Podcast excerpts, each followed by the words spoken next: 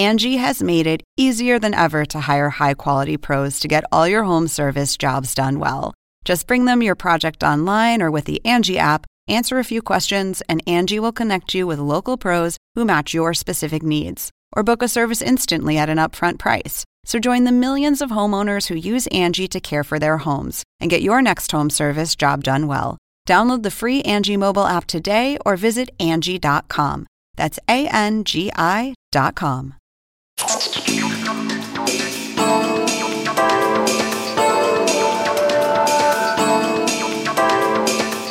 ¿qué tal? Soy Andrés Oppenheimer. Gracias por estar con nosotros. Hay señales de que la pandemia del COVID-19 está empezando a retroceder. El número de muertes está cayendo en muchos países, las vacunas están ayudando a reducir los casos de gravedad y bueno, ya se está estudiando la aprobación de las pastillas que podrían ayudar a prevenir las hospitalizaciones y las muertes. Entonces, ¿estamos ante el principio del fin de la pandemia? Y si es así, ¿cómo va a ser el mundo de la post-pandemia? ¿Qué cosas van a cambiar para siempre y qué cosas no? Hoy se lo vamos a preguntar a un invitado de fama mundial. Vamos a tener con nosotros al historiador, filósofo y bestseller internacional Yuval Noah Harari. Harari se convirtió en uno de los intelectuales públicos más conocidos en Estados Unidos y Europa cuando publicó su libro Sapiens, de animales a dioses, una breve historia de la humanidad. El libro lo convirtió en una especie de oráculo del futuro en base a los hechos del pasado. Según su página de internet, sus libros se han vendido en más de 35 millones de ejemplares en 65 idiomas.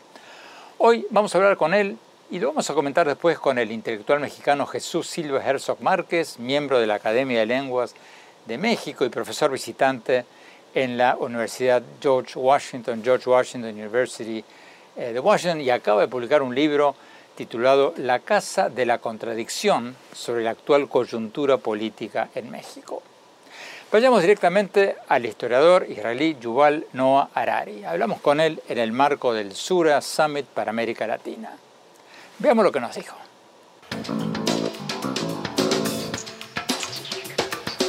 Profesor Yuval Harari, muchas gracias por estar con nosotros. Déjeme empezar preguntándole cómo se imagina el mundo después de la pandemia, porque las muertes por COVID están disminuyendo y mucha gente dice que ya estamos pasando la página. Entonces, aquí va la pregunta.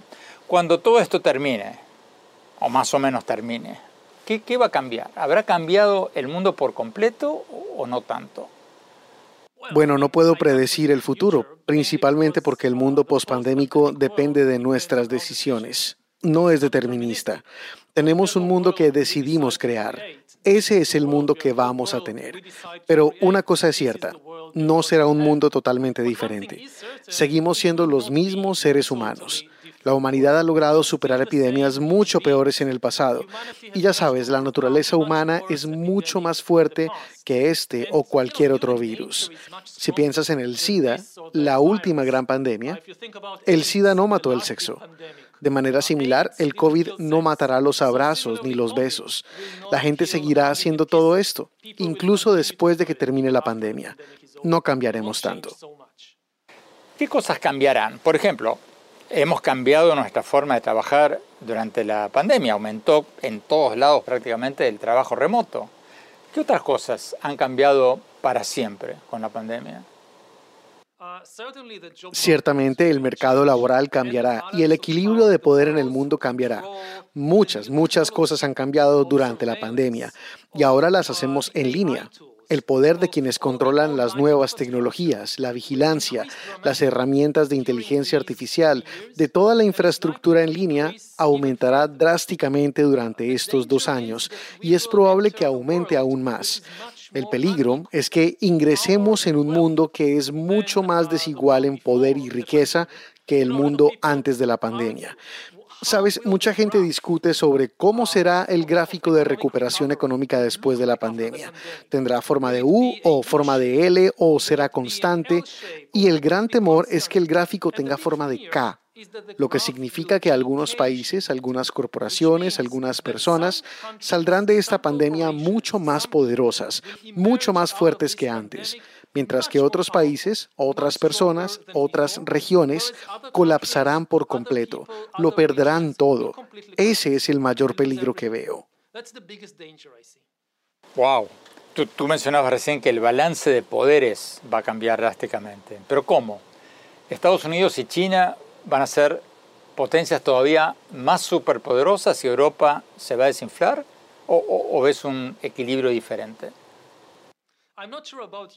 No estoy seguro sobre Europa. Y nuevamente, depende mucho de nuestras decisiones. Pero lo que vemos ahora no es solo el surgimiento de estas dos superpotencias, Estados Unidos y China, sino el comienzo de un nuevo tipo de guerra fría digital entre ellos.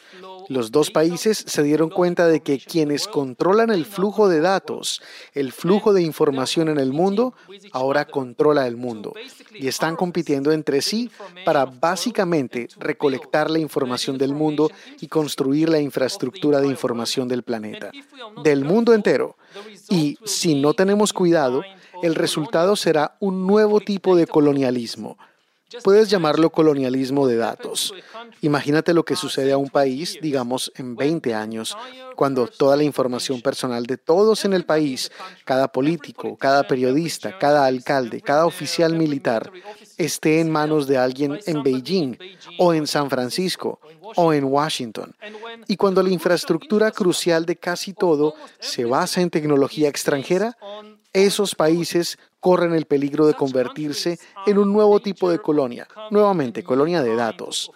En el siglo XXI, para controlar un país, no es necesario enviar tanques y soldados, solo necesitas quitarle el control de su información.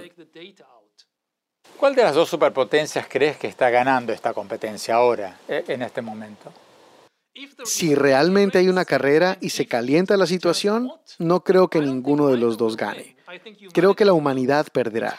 No importa. Con este tipo de carrera armamentista, una carrera armamentista de inteligencia artificial, realmente no importa quién gane. Perderá la humanidad. Porque en este tipo de situaciones se ignorarán todas las regulaciones, todas las amenazas. A nadie le gusta limitar su propio desarrollo tecnológico por miedo a que el otro lado esté saliendo adelante. Y todos los peligros que vemos en las nuevas tecnologías se harán realidad sin importar que se trate de la creación de sistemas de armas autónomas, robots asesinos, o de la creación de nuevos tipos de regímenes totalitarios, dictaduras digitales, regímenes que sigan a todo el mundo todo el tiempo y sepan todo sobre nosotros. Sabes, ese fue el sueño de los dictadores a lo largo de la historia, seguir a todo el mundo todo el tiempo y saber todo sobre nosotros. Nunca, nunca fue posible antes. Stalin no pudo hacerlo.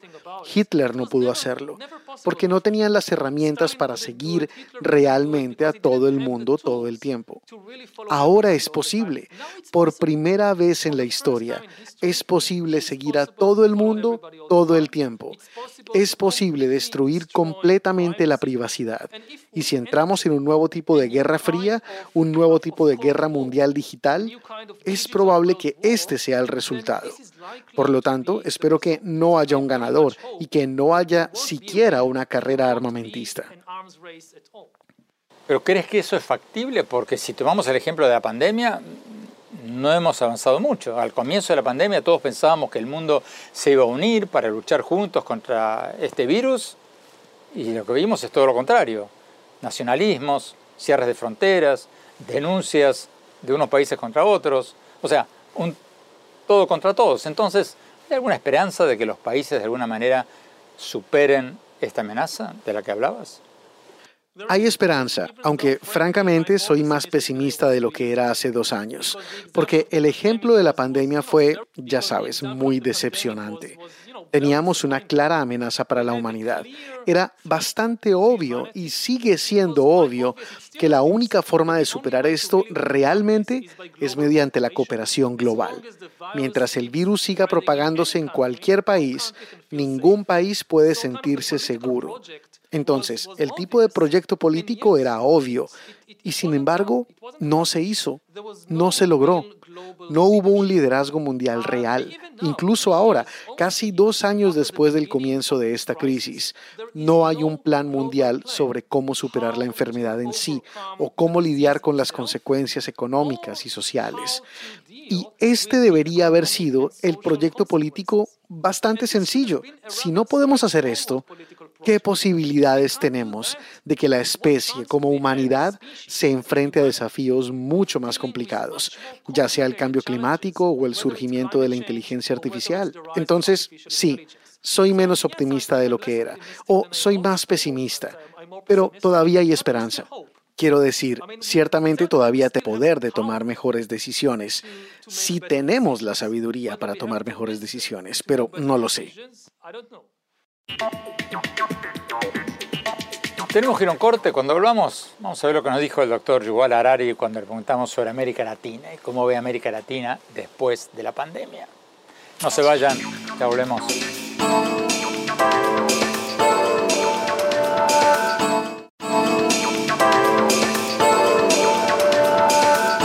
Gracias por seguir con nosotros. Seguimos hablando sobre cómo va a ser el mundo de la post-pandemia, el mundo después de la pandemia, con Yuval Noah Harari, el historiador y futurólogo israelí cuyos libros han vendido más de 35 millones de ejemplares en 65 idiomas. Sigamos con la entrevista.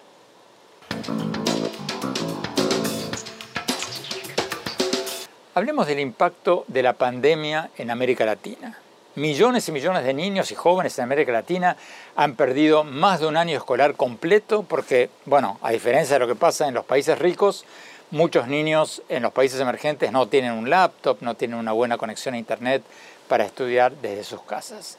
Entonces, lo que pasó en este último año, o en los dos últimos años, va a tener un impacto generacional. ¿Estamos ante una generación perdida en América Latina o, o no necesariamente? Ese es el gran peligro, ese es el gran temor, que no solo los días de escuelas perdidos, sino todos los efectos acumulativos de la pandemia aumentarán la desigualdad en el mundo. Los países ricos han logrado hacer frente de manera más eficaz a la pandemia y sus consecuencias. Se volverán aún más ricos, aún más poderosos, mientras que los países pobres se quedarán más rezagados.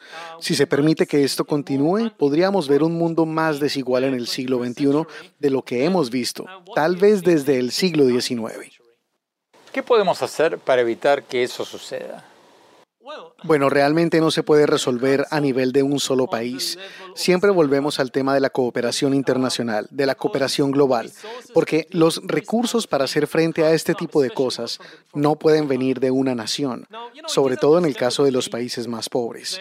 Ahora, ya sabes, es comprensible que las superpotencias no estén interesadas en eso. Pero lo realmente notable es que incluso muchos de los países más frágiles, que deberían estar todos a favor de este tipo de cooperación global, no están presionando en esa dirección. La impresión es que tenemos algún tipo de orden global que se ha establecido durante más de una década, desde el final de la Segunda Guerra Mundial. Y es como una casa en la que todos viven juntos, pero nadie la repara. Nadie se ocupa de ella. Y se está cayendo se está desmoronando. Entonces, ya sabes, incluso si el propietario, las grandes superpotencias, no están haciendo lo suficiente, habrías esperado que al menos los países más pequeños y débiles harían todo lo posible para tratar de mantener este orden global en funcionamiento. Y no está sucediendo, y es un gran peligro sobre todo para estos países.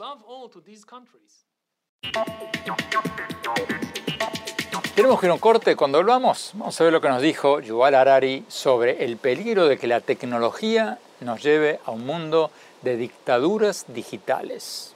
Dictaduras digitales. No se vayan, ya volvemos.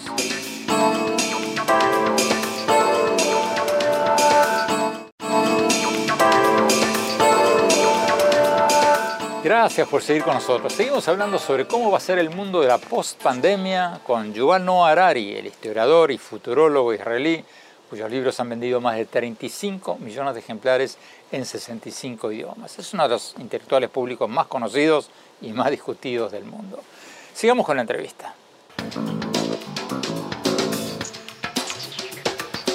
Doctor Harari, Tú has escrito mucho sobre el impacto de las redes sociales. Con todo lo que estamos viendo ahora, las audiencias en el Congreso de Estados Unidos, sobre Facebook, con toda la reacción a la desinformación que circula en varias redes sociales, ¿tienes alguna esperanza de poder frenar estos excesos en las redes sociales o no? Creo que podemos hacerlo. Tenemos el poder para ello. Los gobiernos y los ciudadanos todavía tienen el poder de arreglar esto, de frenar los excesos de estas grandes corporaciones. Desafortunadamente todavía no es un problema político importante.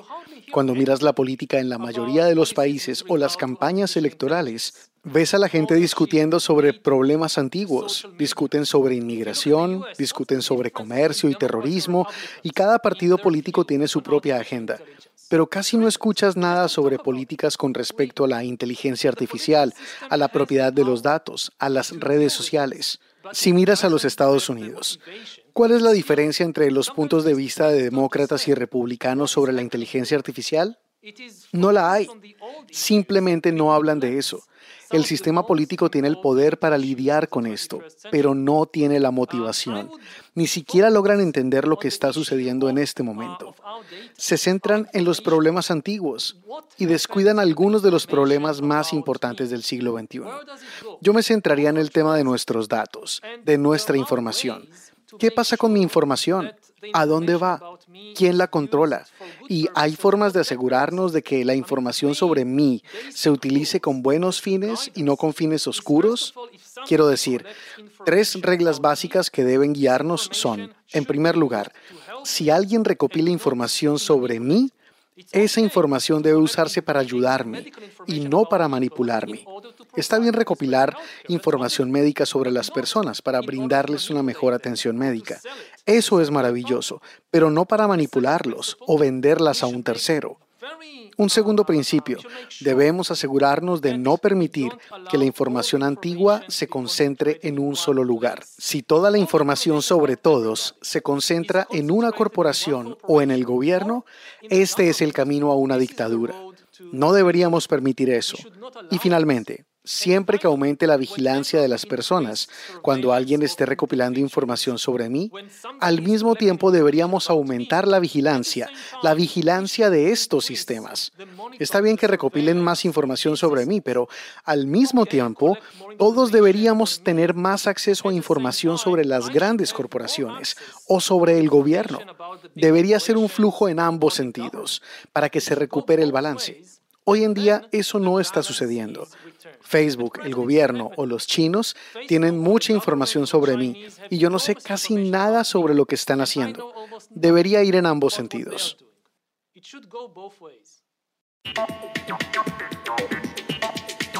Tenemos que ir a un corte. Cuando hablamos, seguimos hablando con el historiador y futurólogo Yuval Noah Harari. Le vamos a preguntar qué hace él personalmente para ser más feliz y qué le aconseja a otros. No se vayan, ya volvemos.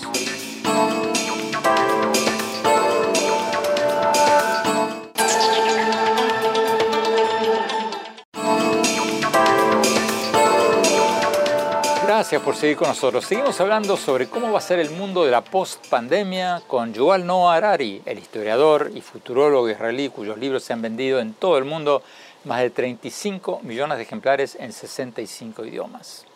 Sigamos viendo la entrevista.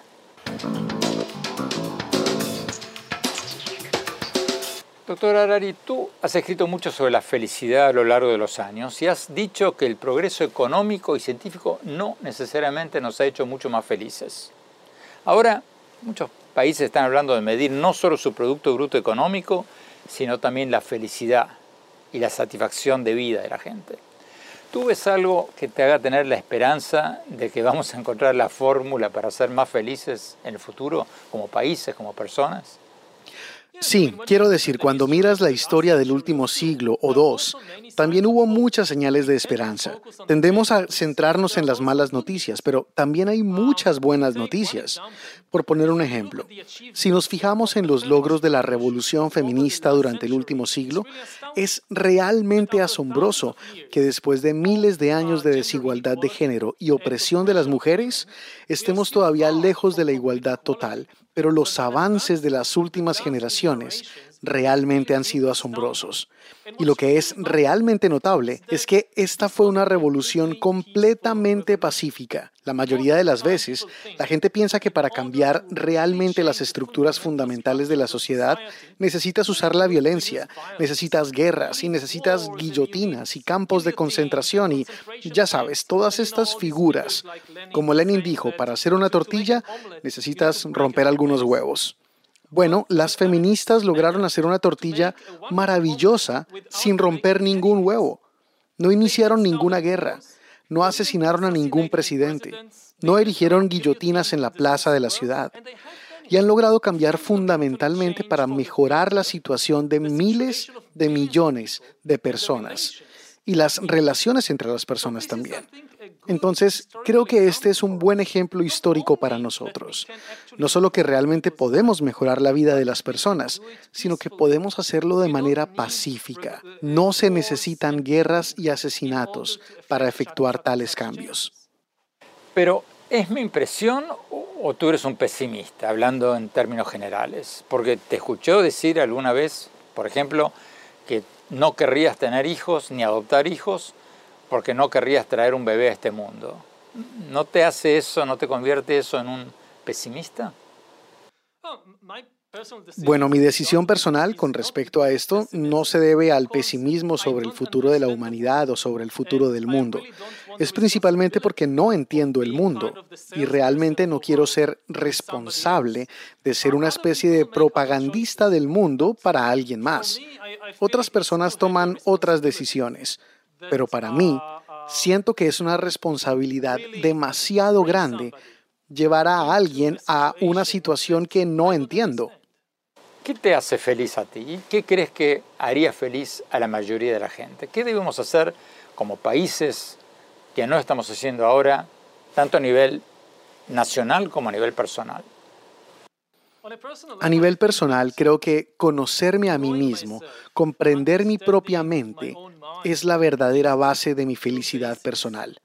Y creo que eso también funciona para el colectivo humano. La mayoría de las personas no quieren saber la verdad sobre sí mismos. Nuevamente, si nos fijamos en la política de las campañas electorales, un político que se acerque a la gente de cualquier país y le diga la verdad, casi nunca será elegido. El problema es que la verdad es complicada y, en segundo lugar, suele ser dolorosa. Entonces la gente la rechaza, pero con el tiempo te das cuenta de que es el único camino a la verdadera felicidad. ¿A qué te refieres concretamente con conocernos a nosotros mismos? ¿Ir a un psicólogo, por ejemplo? ¿E-, ¿Ese tipo de cosas? No, hay muchas formas diferentes de entender lo que realmente está sucediendo dentro de nosotros mismos, dentro de nuestras mentes, y cuál es la fuente de nuestros sueños, nuestras esperanzas, nuestros deseos. Creo que es un proceso, no es algo que se logra con un solo milagro, es un proceso largo, es un proceso difícil. Diferentes personas lo hacen de muchas maneras. Yo medito. Medito dos horas todos los días. Voy a largos retiros de meditación de uno o dos meses al año. Pero ese soy yo. Para otras personas, otras cosas pueden funcionar. Algunas personas van a terapia, como dices. Algunas personas lo hacen a través del deporte, o yendo a la naturaleza, o a la religión. Hay muchas formas diferentes de explorar quién eres realmente y saber la verdad sobre ti mismo. Por lo tanto, yo animaría a la gente a experimentar con diferentes cosas y ver qué les funciona, para luego invertir en ello. Una vez más, creo que es la única base sólida para la verdadera felicidad. Es un proceso difícil. Es por eso que los humanos rara vez lo hacen. Durante miles de años nos hemos vuelto cada vez más poderosos, pero no nos hemos vuelto significativamente más felices. Somos miles de veces más poderosos que en la edad de piedra. No somos mucho más felices de lo que éramos en la edad de piedra. Entonces, sí, quiero decir, supongo que la mayoría de la gente continuará con esta búsqueda de poder. Creo que en el próximo siglo o dos, los humanos realmente se convertirán en dioses. Adquiriremos poderes divinos de creación y destrucción, pero estaremos insatisfechos y tal vez incluso seamos dioses bastante miserables.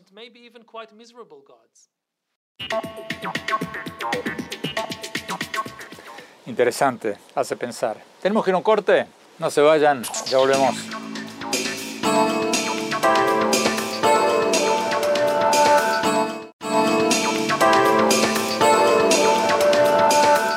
Muchas gracias por seguir con nosotros. Tenemos con nosotros al escritor y ensayista mexicano Jesús Silva Herzog Márquez, profesor del Tecnológico de Monterrey y actualmente profesor visitante en George Washington University en Washington. Acaba de publicar un nuevo libro sobre la coyuntura política en México llamado La Casa de la Contradicción. Jesús, gracias por estar con nosotros. Jesús, ¿qué es lo que más te llamó la atención de lo que nos dijo Yuval Noah Harari en esta entrevista? Bueno, me parece una, una conversación muy, interesante. La verdad es que es eh, refrescante el hecho de encontrarse con una inteligencia que va eh, que cubre estos arcos de, los siglos. Y creo que cuando ve la circunstancia detecta un, fenómeno que a mí me parece muy inquietante, que son las nuevas formas de la desigualdad en el mundo, el hecho de que estamos viendo cómo esta tecnología que en algún momento vimos como la, el, instrumento para acercarnos, para reunirnos, para estar, digamos, todos en el mismo tiempo, pues está eh, abriendo los abismos, está abriendo esta brecha en donde pues parece que, vivimos en tiempos muy distintos, aquellos que podemos tener un acceso a una comunicación veloz y aquellos que no tienen ese enchufe. Y en ese sentido, pues me parece que alerta de los grandes peligros que se ciernen sobre la sociedad contemporánea. ¿Tú ves que América Latina se está quedando un poco atrás o muy atrás o terriblemente atrás? Yo creo que se está quedando muy atrás porque, eh, porque me parece que no, no estamos generando eh, el conocimiento que necesitamos desarrollar eh, para estar pues, en la misma conversación. Eh, de, lo que hablamos cuando eh, estamos registrando este rezago tecnológico, este rezago eh, científico, cuando vemos todo este abandono a las universidades, este acoso inclusive en términos ideológicos a los centros de pensamiento, lo que estamos haciendo es dispararnos en el pie porque, porque no tendremos ni siquiera ese mismo vocabulario del presente. en ese sentido, creo que, creo que estamos haciendo, eh, estamos caminando en, sentido contrario, Andrés. ¿Qué piensas del peligro de las dictaduras tecnológicas de las que habla él? Me, parece muy, muy interesante esta, esta advertencia que hace Harari sobre eh, eh, pues cómo en estos momentos el, el sueño de los regímenes totalitarios, el sueño orwelliano eh, de tener el control de todos, eh, eh, de, cada uno de nosotros, vigilar nuestros movimientos, incluso anticipar nuestros deseos antes de que nosotros seamos conscientes de ellos, eh, está presente ya en estas grandes multinacionales de la información. Y yo creo que hace una, buena advertencia, Harari, cuando nos dice eh, eh, lo que necesitamos es abrir estas grandes cajas de espionaje mercadológico o político, de tal manera que si ellos son capaces de, entrar a nuestra vida íntima, de conocer incluso nuestros secretos, que nosotros también podamos ver qué es lo que pasa, por ejemplo, dentro eh, o detrás de las murallas de, de Facebook, por ejemplo. O sea, ¿tú crees que habría que regular a las redes? Yo creo que hay que regular sobre todo a, estas corporaciones que tienen el control de las redes. Eh, eh, me parece que el intento de limitar el flujo de la, información es, es complejísimo y seguramente sería contraproducente. Pero creo que algo podemos aprender del viejo pensamiento liberal que es el de eh, recurrir a los contrapesos, eh, eh, buscar la transparencia para que no haya estos estos núcleos de opacidad que pueden acumular un gran poder sin rendirle cuentas a nadie. Y yo creo que eso es lo que estamos viendo. En estas semanas también hemos visto las polémicas alrededor de Facebook y, el manejo de, sus algoritmos eh, que pueden tener efectos muy, muy perniciosos en la vida cotidiana de nosotros. Tú acabas de escribir un libro sobre la coyuntura política en México, hablas de la política en varios países. ¿No es lo que muchos presidentes en muchos países quisieran hacer, regular el Internet para regular a los medios, para regularnos a nosotros? Yo creo que ahí hay un, enorme peligro, Andrés. Creo que la, gran tentación de todos los regímenes autocráticos es limitar el flujo de la información, restringir eh, eh, el vínculo, la comunicación entre distintos agentes políticos y declarar eh, cuál es la, versión oficial del mundo, declarar cuál es la, el, contenido de la ciencia y me parece que debemos ser muy resistentes frente a esas, esas tentaciones. Y yo creo que lo que apunta Harari es, es, es muy, muy pertinente, no tanto el que tengamos nosotros esta, esta limitación a partir de, legislación parlamentaria, de qué es lo que se puede compartir, qué es lo que se puede decir, sino que tengamos nosotros como ciudadanos, como habitantes de esta eh, nueva esfera pública, la capacidad de saber eh, eh, qué es lo que están haciendo en esas cápsulas con nuestra información, con nuestras transacciones comerciales, con nuestros diálogos personales. Y en la medida en que haya transparencia en, esos espacios, creo que podemos eh, acercarnos a este nuevo mundo eh, eh, digital con, eh, con menores aprensiones de lo que podrían hacer estos, estos grandes corporativos que amasan un poder no solamente económico, sino político extraordinario. Yo creo que hay, hay sectores en América Latina que se ven muy tentados a seguir la, la, la ruta de Trump. Eh, pero, pero yo creo, Andrés, que es sobre todo una política que tiene más que un carácter ideológico de la ultraderecha, tiene un carácter antisistema, en donde lo que resulta muy atractivo en estos momentos es defender una política que rompe con los consensos tradicionales, con aquellos eh, eh, temas que eran tabú y que de pronto son muy atractivos electoralmente. Y me parece que eso lo vemos eh, desde luego en expresiones de la ultraderecha, el caso de Bolsonaro me parece el, el, más extremo, pero sobre todo creo que existe esta, este atractivo de hacer una política que no tenga nada que ver con la política tradicional, que no haga ninguna concesión a la sensibilidad eh, eh, del consenso, sino que a través de esa, de esa política disruptiva eh, se abra paso. Yo creo que eso lo vemos en, en, el carácter, digamos, del populismo que ha sido muy exitoso en estos últimos eh, tiempos. Y, ahí podemos ver tanto el populismo de la izquierda como el populismo de la derecha. Estos, eh, digamos, esta visión de la política que hace una dicotomía entre los buenos y los malos, que no tiene ninguna intención de, de vincularse con la complejidad y que señala al enemigo con eh, el dedo como si fuera eh, eh, el monstruo al que hay que desterrar del, del espacio público.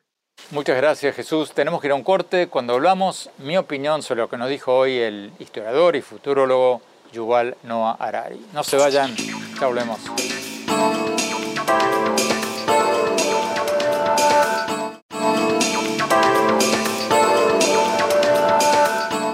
Gracias por seguir con nosotros. Mi opinión sobre lo que nos dijo hoy sobre cómo va a ser el mundo después de la pandemia, el historiador y futurólogo israelí Yuval Noah Harari, el autor de Sapiens, de animales a dioses, el bestseller mundial. Yo creo que lo más interesante de lo que nos dijo Harari fue lo que dijo al principio de la entrevista, de que hay un gran peligro de que el mundo después de la pandemia sea mucho más desigual que el de antes de la pandemia. ¿Por qué? Porque la pandemia ha aumentado enormemente el poder y el dinero de algunos países avanzados tecnológicamente y de algunas empresas de las más avanzadas tecnológicamente. Y el miedo de muchos es que la brecha tecnológica se va a ensanchar cada vez más. Yo creo que eso puede ocurrir y de hecho está ocurriendo. Yo agregaría que lo mismo ya está pasando dentro de los países. Miren los resultados del ranking de los 400 billonarios más ricos de Estados Unidos que acaba de publicar la revista Forbes. La fortuna del conjunto de estos 400 billonarios aumentó, escuchen esto, aumentó en un 40% el año pasado. Yo no podía creerlo cuando leí esto, tuve que leerlo dos veces. La fortuna de estos 400 billonarios, los más ricos de Estados Unidos, creció en un 40% en el año de la pandemia, cuando las economías de todo el mundo se estaban cayendo. Y muchos de los que más se fortalecieron fueron los accionistas de las empresas tecnológicas.